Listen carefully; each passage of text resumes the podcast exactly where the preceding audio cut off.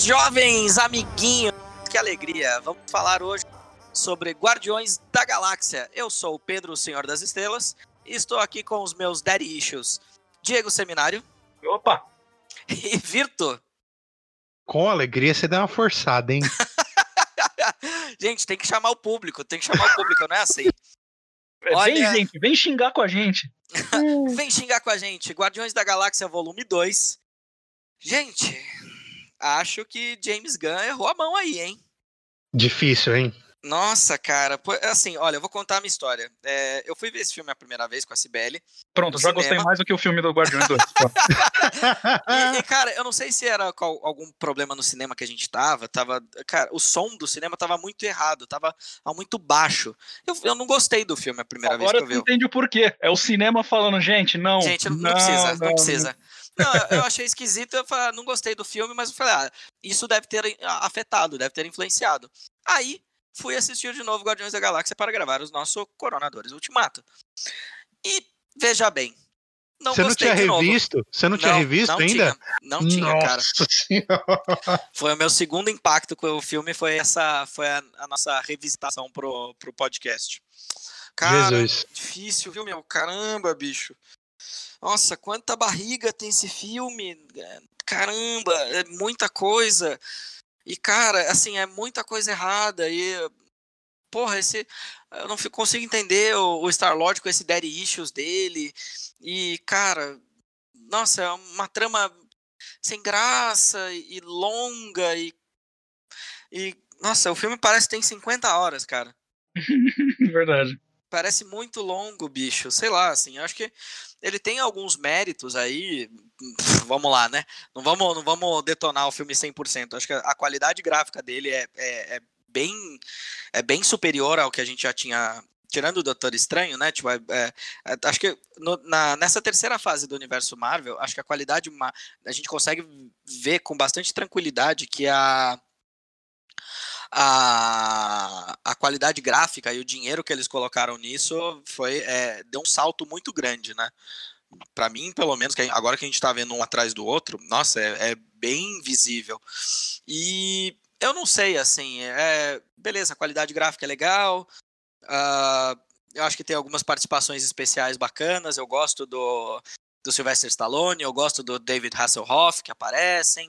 Uh, eu gosto Cara, que, inclusive fizeram aquele, aquele vídeo né, com ele depois que ficou muito foda. Aquilo sim, sim é bom. Sim. Nossa. Ah, o Kurt Russell como Eagle também, eu acho. Eu, eu gosto do Kurt Russell como um todo, acho ele um cara maneiro. E, assim, uh, as cenas do Yondo usando a flecha são muito legais, mas, cara, é meio que isso, né? Sei lá, não consigo. Não consigo, não consigo enumerar mais coisas, assim. Todo o arco da Gamora com a a, com a nébula, puta, cara, eu acho arrastado pra caceta.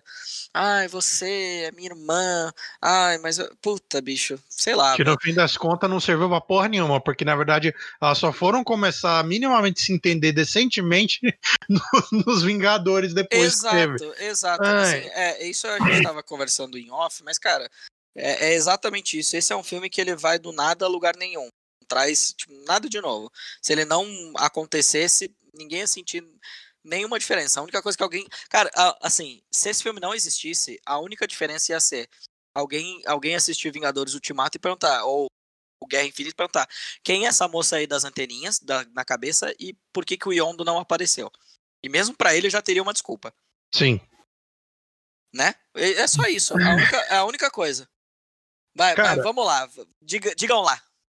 Assim, lembra quando eu disse no primeiro filme que um dos grandes métodos, méritos, tô até falando as coisas erradas, os grandes méritos do primeiro filme era que a trilha sonora ela fazia sentido e a gente podia basicamente tratar ela como um personagem?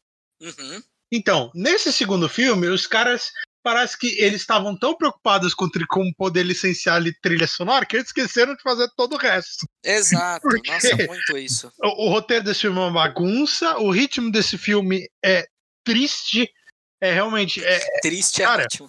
É, é, assim, é, parecia o plano do JK, assim, foram duas horas que pareciam 20 anos, foi um negócio surreal. foi, foi muito difícil ver esse filme de novo, cara. E eu já tinha revisto depois foi no cinema. Só que eu falei, bom, vamos assistir de novo, né? Por causa que a gente tá aqui se comprometendo ao projeto, mas nossa, como esse filme é difícil, como esse, eu acho esse filme horroroso, velho. é, é, assim, é, é, que, por exemplo, é, eu concordo com as coisas que você pontuou, Pedrinho, só que é aquele negócio, tipo, isso é 5% do filme, os é. outros 95% do filme é um erro. Tipo, pô, você olha lá no final, tipo, o, o, o enterro do Yondo é bonito por conta do contexto, o pessoal aparecendo e tal.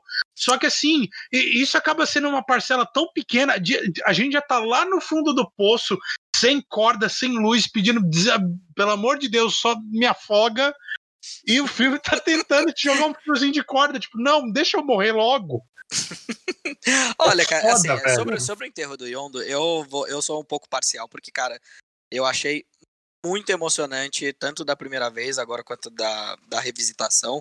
Cara, eu achei lindo, eu fiquei muito emocionado, fiquei muito emotivo, é, me pegou muito, assim. E mesmo assim, é, que você falou da trilha sonora, ela concordo 100%. Ela, diferentemente do que do primeiro filme, ela não, tra não é um personagem, elas são só músicas boas. Eu gosto da trilha sonora também. É muito bacana, mas só que não tem contexto, não tem não tem substância, eu acho, não tem não tem conexão. Não tem conexão com o que a gente tá vendo ali. Óbvio assim, os temas são ah, quando vai falar a, a música do enterro do Yonda, ela tem a ver com o que tá acontecendo? Tem, mas só que não tem falta não sei, cara, acho que esse filme falta muita coisa de muita coisa, assim, não tem como começar a, a criticar. Di, e você?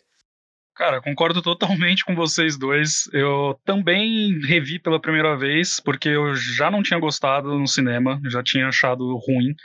E só vi porque eu respeito vocês.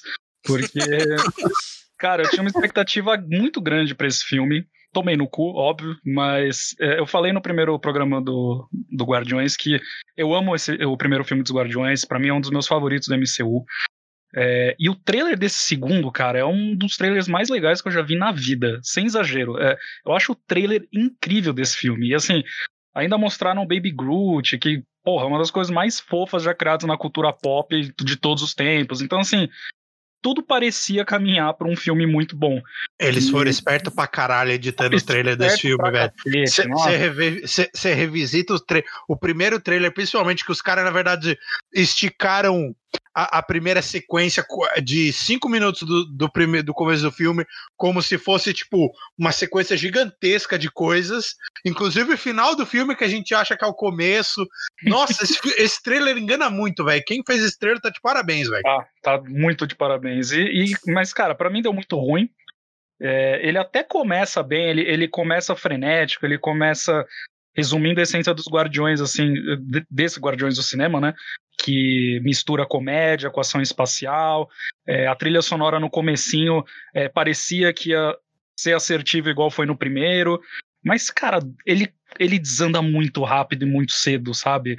E ele dá uma barrigada violenta, o ritmo fica estranho. É, pois o, é, cara. O humor, o humor ele vai ficando esquisito e datado comparado a ele próprio. É, é bizarro, assim. É, ele, ele até tem bons momentos, assim, ele, ele, ele tem mais intenções do que bons momentos, na verdade, porque o desenvolvimento da Nebula e a relação dela com a Gamora e com os outros da equipe poderia ser uma coisa interessante se tivesse sido trabalhado melhor. Né? Mas é como o Virto falou, a gente só viu o resgate disso, na verdade, lá no, no, no Ultimato, né? Então, assim, eu, é, eu gostei da Mantis também, um, não conhecia muito da personagem, acho que ela ajudou a deixar o Drax menos enjoativo para mim, porque eu não, eu não sou tão fã do Drax quanto a maior parte das pessoas que eu conheço é. é mas é, é, isso, cara. Para mim o filme ele termina com como uma puta frustração, assim. Ele para mim é, é, a, é a representação da expressão tá pago, sabe? É isso. Não, e mesmo a parada do Drax que tipo tentam começar a explorar os bagulhos dele, com a família dele. Só que assim, é, é, é o tempo inteiro, tipo, dele tentando ficar cruzando as coisas para fazer piada e ah, ficar xingando a outra de feia, que não sei o quê. E aí, tipo assim, você não compra a parada. Aí chega no outro filme, você vê, tipo, ele lá surtado de ah, vingança, que não sei o quê, e passa o resto do filme, tipo, bege, porque ele não conseguiu se vingar, que não sei o quê. Então, tipo assim, tudo que a gente viu nesse filme não serviu pra nada. É. Pra nada. Nada, Justamente. nada se paga. Ai, é... Ai, cara, é foda. Esse filme é difícil. Esse é. filme é difícil, cara. Não é, tem outra palavra. Mas é, é, é aquilo que a gente tava falando até em outra oportunidade. O James Gunn, ele faz assim. É, é, esse filme parece que é tipo uma junção de diversos videoclipes bacanas com barrigas infinitas, né? Porque assim, tem cenas muito bacanas. Aquela aquela, tipo, sei lá, o mesmo o próprio envolvimento do Rocket com o Yondo é simpático, mas cara, toda aquela, assim, a, a piada do Groot tentando buscar coisas e tipo, cara, é longa e sabe, a gente não sabe a hora de parar. Foi é, não sabe a hora de parar. Foi isso que eu quis dizer quando eu falei que o, o humor ele vai ficando datado comparado a ele próprio, porque Sim. ele começa bem com esse tipo de coisa, sabe? Só que ele não sabe onde parar, ele não, ele, ele, ele insiste em situações e parece que é tipo, parece que a ideia do, do filme era tão mais simples do que de fato o filme é, que aí eles tiveram que dar uma, é tipo novela das nove, que, tipo, uhum. começa a ficar uma bosta porque os caras adicionam sete meses na novela. Sabe? Exato. E é porque, é tipo... assim, é.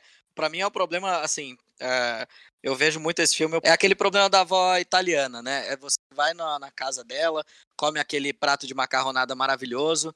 E, mas só que ela vai ficar, ela fica tão animada com isso, tão feliz que ela vai querer te enfiar a, a panela inteira de macarrão. Tipo, não, olha, você gostou? Então tá come mais, come mais disso. É, já que você gostou tanto, é isso, cara, essa piada. A gente manif... o público manifestou que gostou de XYZ coisa. Vou enfiar meu, Groot até sair pela sua orelha, meu amigo.